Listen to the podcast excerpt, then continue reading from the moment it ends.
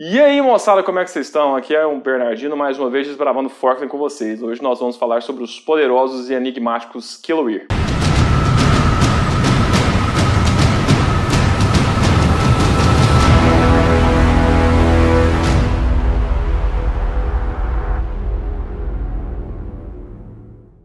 No início de tudo, no primeiro pulso de criação vieram os deuses. Na primeira era do mundo, após alguns milhares de anos, vieram depois, no segundo pulso, os dragões.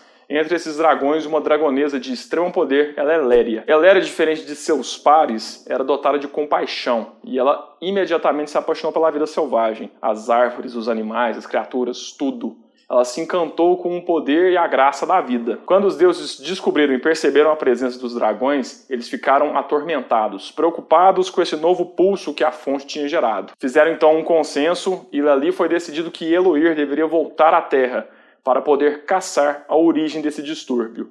Eloir, que é conhecido como o Caçador das Estrelas, então parte em sua forma física em busca de rastros de uma criatura.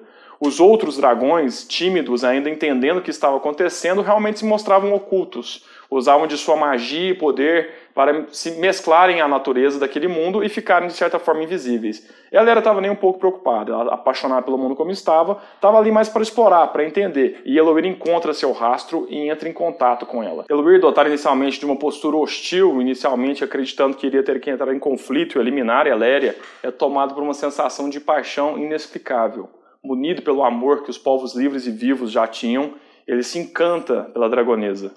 E uma ligação sem precedentes é feita entre os dois. Unidos, eles exploram o mundo, e dessa exploração surge o fascínio pela vida.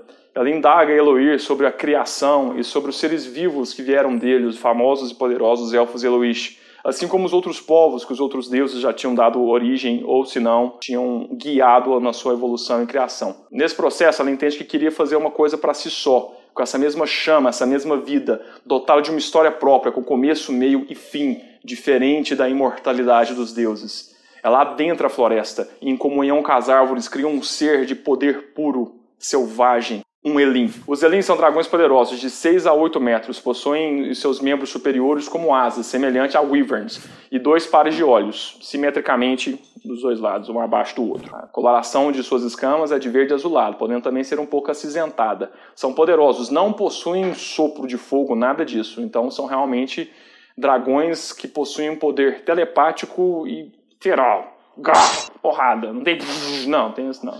fica para os outros dragões. Eles habitam então a Floresta das Escamas, localizada no oeste do continente de Naralatien. O Eloir fica apaixonado pelo poder, intensidade, vida que existe no Zelim. Ele entende que essa vivacidade vem dela, Deléria. Essa paixão, esse fogo, essa expressão viva. A mesma coisa que ele carregava com ele. A mesma coisa que fez ele criar todo o sentimento que desenvolveria os elfos Eloish. Encantado com aquilo, eles se apaixonaram então se uniram em um só. Numa comunhão de amor, os dois se unem e criam um filho só deles, o Keloir. O Keloir então é um elfo diferente, diferente dos Eloish que possuem 2,20 metros a 2,30 metros, membros poderosos e cornos. O Keloir não possui. Ele não possui chifres, pois não possui a linhagem selvagem de seu pai. Ele possui delegadas escamas na lateral do rosto e na linha central das costas, que vai da nuca até o fim das costas. Essas escamas têm um tom dourado amarronzado. Seus olhos, de uma expressão férea e poderosa, possuem um tom amarelo-ouro. Possuem uma altura em torno de 1,80 a 1,90 e são conhecidos como os Filhos da Tempestade.